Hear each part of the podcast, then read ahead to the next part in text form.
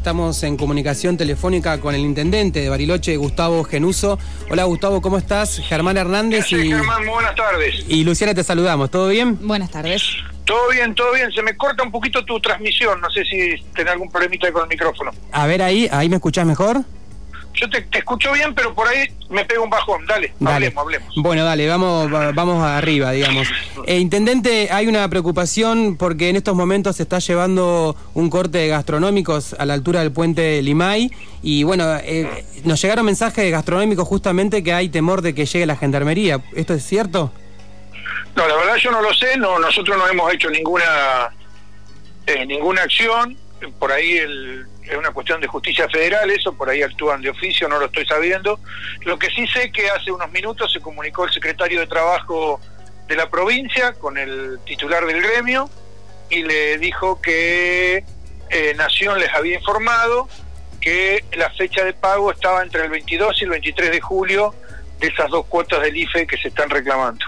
Entre el 22, me dijo, y el... 23 de julio me acaba de informar el secretario de Trabajo de la provincia, eh, Jorge Stopielo, que era lo que le había llegado de, de eh, Nación, ¿no? Bien, bueno, buenísimo porque hay un montón de gastronómicos, trabajadores temporarios que nos están escuchando y bueno, esta información es importante. Intendente, lo llevo para otro lado. Eh, ayer se cumplió el primer día de digamos, de, de, esta apertura, ¿no? De esta reapertura de los comercios en la ciudad. ¿Cuál es la evaluación que hace?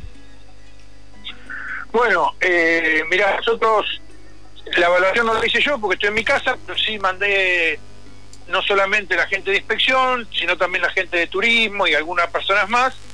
Y la verdad que ayer fue, ayer y la semana anterior que se hizo la prueba, fue muy cuidada, Germán. La verdad que hmm. me parece, como todo lo que hemos ido haciendo de apertura, trabajar en conjunto con el sector y ver cómo se desarrollan los protocolos, capacitarlos, eh, compartir mucho esto como una actividad que, que la hacemos de manera compartida, de manera integrada entre las dos partes, eh, da mucho resultado y es por eso que creemos que, el día de ayer por lo menos salió muy bien y la prueba también.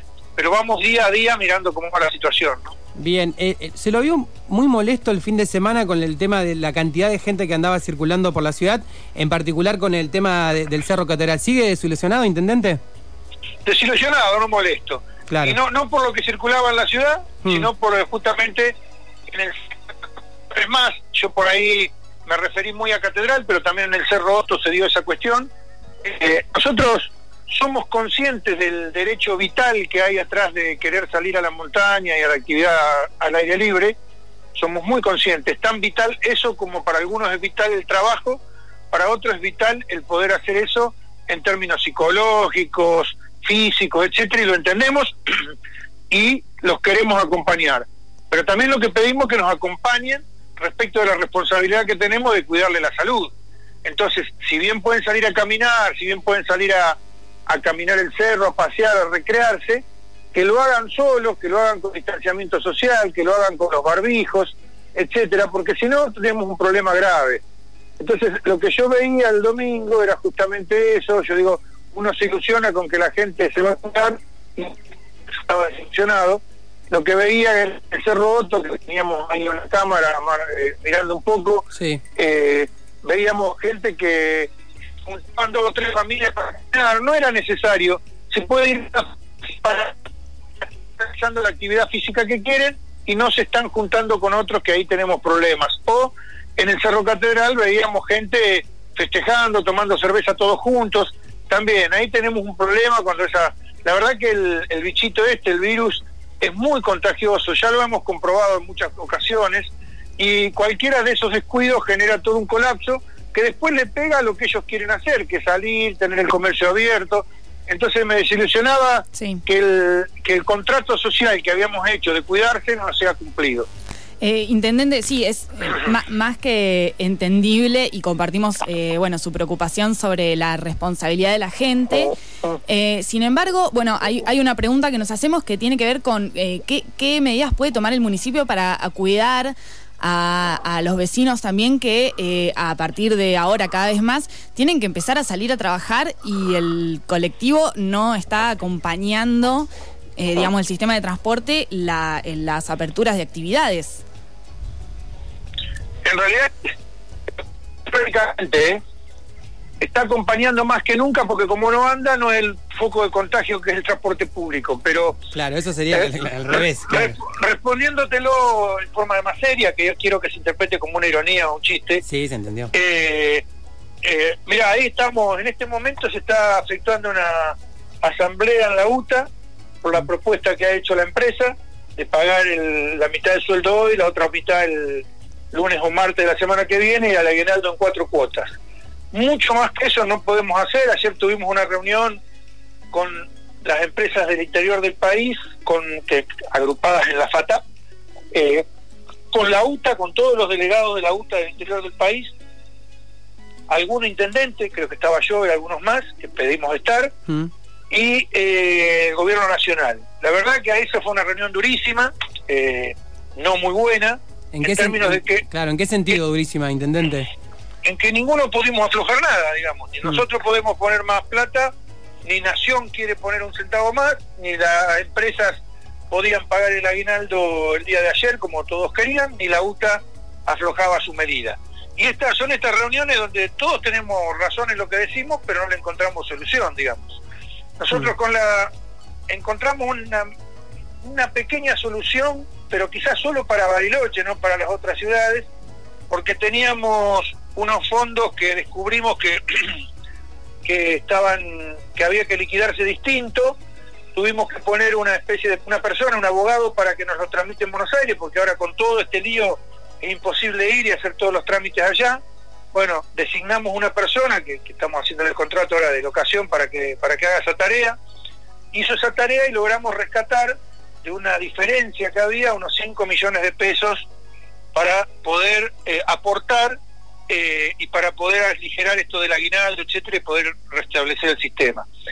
Pero lamentablemente, y parece una broma esto que te voy a decir, ese fondo que se iba a pagar en esta semana, el subsecretario del área dio COVID positivo, cerraron el área, eh, no la abren hasta el lunes y no pudieron hacer los depósitos pertinentes. Entonces, ahí estábamos haciendo la oferta por eso del pago de UTA ahora hoy, con mm. fondos propios de la empresa, más lo que el lunes nos depositen, poder hacer que se les pueda pagar el sueldo y ofrecer eh, el aguinaldo en cuotas, eso es lo que la empresa puede hacer. Y no hay mucho más para, para darle vuelta, digamos, porque nosotros realmente no podemos poner más fondos. Nosotros pusimos mientras pudimos, mientras el transporte escolar estaba vigente, porque la verdad que nuestra idea de poner subsidios municipales es para cubrir el costo que significa el transporte escolar gratuito, que nos parece que lo tenemos que asumir entre todos los vecinos, pero no tenemos manera más de poner. Nación eh, se niega a poner un centavo más cuando Alamba le da a la capital de Gran Buenos Aires le da muchísimo más dinero, hacia el interior eso no viene, por eso tenemos boletos caros frente a los a los de Capital y Gran Buenos Aires. Eh, entendemos también su problemática. Se escudaron, ayer se escudaron fuertemente en las transferencias de ATN que hacen a las provincias, pero nosotros ahí levantamos mucho la voz. Te diría que el único intendente que hablé fui yo y, fui muy duro ahí en la reunión. Porque obviamente esos ATN que van a la provincia, la provincia no los tiene contabilizados para que sean para cuestiones de transporte, sino para otras cosas. Intendente, para explicarle a la gente qué sería un ATN. Un ATN es una, aporte del Tesoro Nacional. Hmm. Son, para decirte claramente, son, por ejemplo, estos 2.900 millones que recibió la provincia, sí. que es un crédito, en realidad no es solamente un ATN, que todas las provincias reciben algo de eso porque es un aporte excepcional que hizo el gobierno nacional. Eh, el gobierno nacional dice, bueno, que las provincias pongan de ahí, pero las provincias no lo pidieron para eso, lo pidieron para otros compromisos que tienen. Entonces empieza a ser una, una discusión un poco de sordos. En un ratito más tengo otra reunión del mismo, de la misma índole, vamos a ver cómo reflexionamos todos, y en este momento te digo se está desarrollando en las galpones de la empresa una asamblea con la nueva propuesta que hemos logrado que la empresa haga. Yo creo que si hay buena voluntad de parte de los trabajadores, se va a destrabar lo del paro. Esperemos que sea así. ¿Usted dice que a la tarde podrían volver los colectivos o a mañana? Y si se destraba, podrían volver entre hoy a la tarde y mañana, pero no te lo puedo asegurar porque están en asamblea ahora. Bien. Bueno, le Puede ser que no, no acepten el pago hasta que no esté depositado, que la empresa estaba depositando ahora la mitad del sueldo. Bien, le comentamos a la audiencia, estamos hablando con el intendente de Bariloche, Gustavo Genuso. Gustavo, lo llevo para otro lado, eh, vamos a hacerlo un ping-pong y le agradecemos porque usted está en aislamiento y nos atiende, gracias. No, si estoy trabajando más que nunca, además, cuando estoy en la oficina por ahí paro un poquito para ir a algún lado, algún trámite, acá no paro nunca. ¿Hasta, cuándo tiene que estar en aislamiento, intendente? Hasta el lunes que viene. Bien, bien, buenísima esa data. Intendente, la semana pasada varias juntas vecinales, una treintena casi, muchas acá también del oeste, elevaron, le elevaron una nota a raíz de, que bueno, de que corría el riesgo de esta, de esta, del ingreso familiar de, emergencia, la tercer cuota. Eh, usted se había comprometido también a que iba, entre comillas, negociar con provincia, charlar a ver cómo se podía mantener, digamos, esta situación, ¿no? Para que desde Nación siga mandando esos fondos tan importantes para los vecinos y vecinas. ¿Cómo está eso? Mira, nos pidieron de Nación un, un informe que lo hicimos durante el fin de semana. Eh, ya, antes que me llegue la nota ya lo estábamos trabajando porque sabíamos de esa necesidad, hacía una semana ya que lo trabajábamos. Nos pidieron un informe muy detallado de la situación económica de la ciudad. Lo elaboramos gracias a los datos que tiene la gente de estadística de nuestro municipio. Lo elaboramos para que lo eleve la provincia. Se ocupó directamente el secretario de Trabajo y la gobernadora, eh, y no sé si hoy, hoy salió en los diarios la noticia de, que el ANSES consideraba que tenían que agregar más ciudades a la continuación del IFE. Queremos creer que una de esas ciudades es Bariloche, yo creo que sí. Sí, compartíamos esa, esa información hace un ratito nada más, compartimos esa misma información eh, con nuestros oyentes. antes de hablar con ustedes, lo llamé a la gente de provincia, le digo, bueno, llamemos ya a ver que si estamos ahí adentro, me dicen, bueno, no seas tan ansioso, espera un poquito, pero hasta mañana nos démosle tiempo, ya sabemos que hicimos todo lo que nos pidieron, porque con el ATP, que también el ATP lo renovaron, digamos, lo, ampliaron para Bariloche, una de las ciudades que sigue siendo beneficiada con el ATP, eh, para el ATP eh, fueron muy, fuimos muy escuchados, así que seguro vamos a ser escuchados para el IFE. Hoy escuché un colega de ustedes tratando de decir que las decisiones del municipio hicieron que se baje el IFE. Eso es toda una mentira. La decisión de, que Bariloche pase de la calificación de ASPO a DISPO nos sorprendió también a nosotros. Es una decisión del Sistema Epidemiológico Nacional.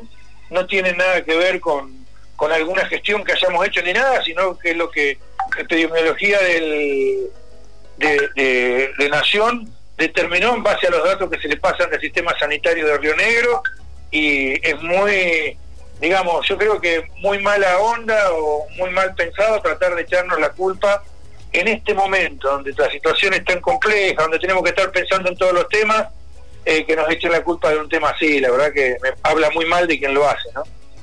Eh, sí, bueno, vamos a ver qué, sucede con el IFE, pero por supuesto también estamos eh, a, la, a, la, espera de, esas novedades. Eh, lo traigo un poquito más para el tema de, esta reapertura ¿no? de actividades en, en, torno a la cuestión de la vuelta de las clases. ¿Cómo lo están viendo esto desde la municipalidad, también teniendo en cuenta de, bueno, los intercambios que viene habiendo entre gremios y el gobierno provincial para determinar cómo avanzar en este sentido? Eh, confieso que estoy un poquito al margen de ese tema, que es un tema bien provincial, eh, en lo que estoy, y volvemos a la charla del principio, en lo que estoy realmente preocupado y por eso le estoy pidiendo al Ministerio de Educación si tienen alguna precisión, que no la tienen tan clara, digamos, no porque no la tengan clara, sino porque esto es la ¿viste? Como con todo lo que vamos haciendo, porque yo tengo que determinar un sistema de transporte bastante complejo para el tema de los chicos, ¿viste? No los puedo juntar a todos, tenemos que ver cómo lo hacemos, de qué manera lo hacemos. Eh, entonces, la verdad no, no voy a poder eh, decirte demasiado ahora, pero mi idea es eh, que vamos a acompañar a la provincia cuando determine la apertura de clases. Yo lo veo un poco complejo todavía, no lo veo ¿No le parece, ¿no le parece que hay como un apuro de, de, Nación en este sentido? No, me parece que hay mucha ansiedad de parte de Nación, de la gente, de los gremios, de todos lados, y se está tratando de manejar, pero a la medida que uno se sienta va tomando las determinaciones mejores. Entonces, la verdad que le daría un poquito de tiempo a este sistema, vamos a esperarlo, yo creo que va a tardar, no va a ser pronto, eh, Mira, te voy a decir algo, yo siempre, yo he sido toda la vida director de escuela, de varias, hmm.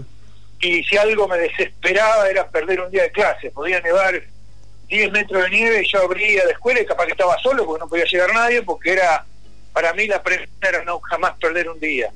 Pero hoy por hoy, con todo lo que está pasando, me voy a contradecir de ese pensamiento, y yo siempre pienso que los, los chicos tienen, siempre pueden recuperar eh, un tiempo, y si tienen que este año hacerlo en dos años, no va a ser la muerte para nadie, no va a ser grave, eh, a lo sumo, eh, digamos, tendrá un poquito más la vida escolar, pero apresurarse creo que sería un error. ¿no? Porque hay muchos padres también y madres que están pensando en que, bueno, que se termine el año y barajamos de vuelta el año que viene y vemos cómo está la situación.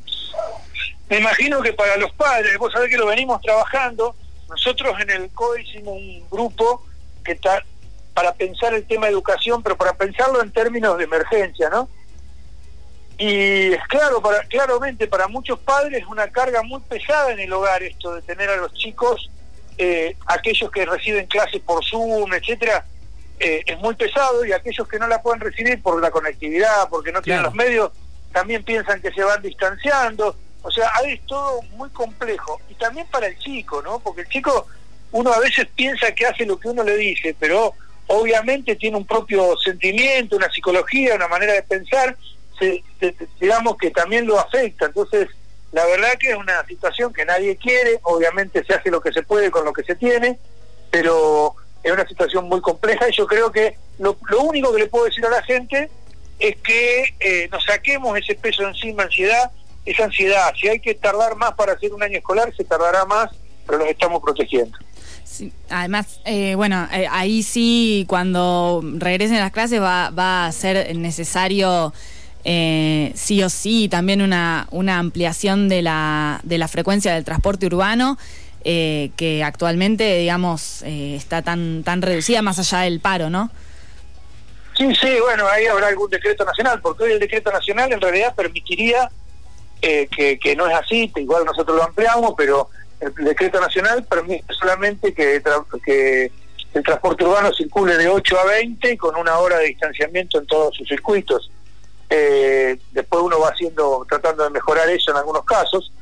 Eh, y además, yo estoy pensando, pero no lo tenemos definido, lo venimos charlando, que vamos a tener que disponer algunos colectivos especiales para los chicos, porque en los horarios de salida, de entrada, eh, los colectivos se llenan mucho en determinadas líneas y además hay que ver cómo va a ser la vuelta a clase. Yo creo, por la experiencia que hay en el mundo, que la vuelta a clase no son todos los chicos todos los días, etcétera. Entonces, la verdad que eso le hemos pedido al Consejo de Educación que cuando vayan teniendo, aunque no se abran, vayan teniendo referencias concretas, nos las vayan pasando porque hay que ver cómo es la movilidad en la ciudad. Bien, Intendente, últimas preguntas, agradeciéndole el tiempo de, de oyentes, ¿le parece? Dale. Manuel del barrio Nueva Jamaica nos dice, quería saber si le pueden preguntar al intendente si puede evaluar la posibilidad para el verano de trasladar a Colonia Suiza a la Feria de las Colectividades y a los artesanos, juntarlos en la Plaza del Cerro Catedral. Y otra pregunta es si se está evaluando cómo traer el turismo para el verano. Bueno, la primera, no sé, no lo evalué, pero es una idea que la podemos tomar. Eh, creo entender lo que me dice, por ahí estoy equivocado, es mudar todo al, al, cerro. Ah, sí, es una buena iniciativa, me parece. Sí, el cerro en el verano es medio... Pero estoy diciendo para el verano, por eso te lo digo, ¿no? No, no, él, él dice para cuando se tenga la reapertura del cerro, mudar las ah. ferias. Y en el verano preguntaba eh, cómo evalúan a, traer el turismo de verano. Ah, bueno, sí, lo tomo la idea y la voy a consultar, la tomo. Sí, sí, no, no, no se me ha ocurrido. Y el verano sí, lo estamos trabajando como estamos trabajando el invierno por si las dudas se puede abrir. Obviamente el verano se está trabajando, creemos que, viste, pasó tanto tiempo y seguimos diciendo lo mismo, creemos que lo vamos a poder hacer porque eh, la situación va a estar mejor, pero claramente a nivel parte, mucha parte del país no está mejor la situación y, y no sé cómo jugarme a decir el verano va a ser todo normal, no, no lo puedo decir, pero queremos que sea porque si no sería terrible. Bueno, y la última tiene si eh, la última pregunta nos ya la, dijo al principio que tiene que ver eh, en qué medida alcanza el IFE a las personas que están cortando los gastronómicos allá en, la ruta. Usted había comentado que hay una fecha que ya le dijo el ministro Estopielo. Sí, lo dijo que era entre el 22 y el 23 de julio, y lo otro que quería decir es, eh, este es un IFE muy especial porque es para trabajadores temporarios, muchos de los cuales no hubieran estado trabajando tampoco en la época que, digamos, en cuanto a los meses que le corresponde el pago del IFE, porque eh, estarían suspendidos porque son trabajadores, la categorización es trabajadores permanentes con... Eh, con trabajo eventual, digamos, con trabajo temporal. Entonces, los meses que se le va a pagar eran meses que igual no hubieran estado trabajando, pero siempre tienen changas, eventos, cosas así, que pueden suplir parte del salario. A partir de que de la temporada, de la temporada que no existe, pero la temporada nominal, las empresas están arreglando con la, con la UDRA porque tienen que pagarle durante 90 días el salario a los temporarios, ¿sí? que ya es distinto. Bien, bien, buenísimo la aclaración porque justo este, este compañero, digamos, no, no, no dejó el nombre, pero justo está en el corte. Así que bueno, seguramente lo están escuchando desde allá también. Intendente... lo que me decían era justamente eso, que entre 22 y 23 me lo, me lo anunció a mí el secretario de Trabajo de la provincia que se lo comunicó al titular de la ULTRA también. Bien, bueno, Intendente, ha sido muy amable, gracias, cuídese, eh, hasta el lunes está guardado, digamos. Sí, lunes, no sé si puedo volver el lunes o el martes. le voy a preguntar a la gente del hospital que me llama todos los días. ¿Y el Palacio Municipal eh, sigue cerrado? No, no, pero la verdad que nosotros tampoco lo teníamos abierto al público, teníamos abierto para trabajar nosotros. Así que casi todas las áreas que trabajan, que son muy poquitas, porque el resto del municipio se desarrolla en otros lugares, ya están trabajando, salvo la parte de jefatura de gabinete y yo, y mi secretario. Bien. Bueno, intendente, que tenga buenas tardes y bueno, seguimos en contacto. Muchas gracias. Mucha suerte. ¿eh? Hasta luego. Buenas tardes.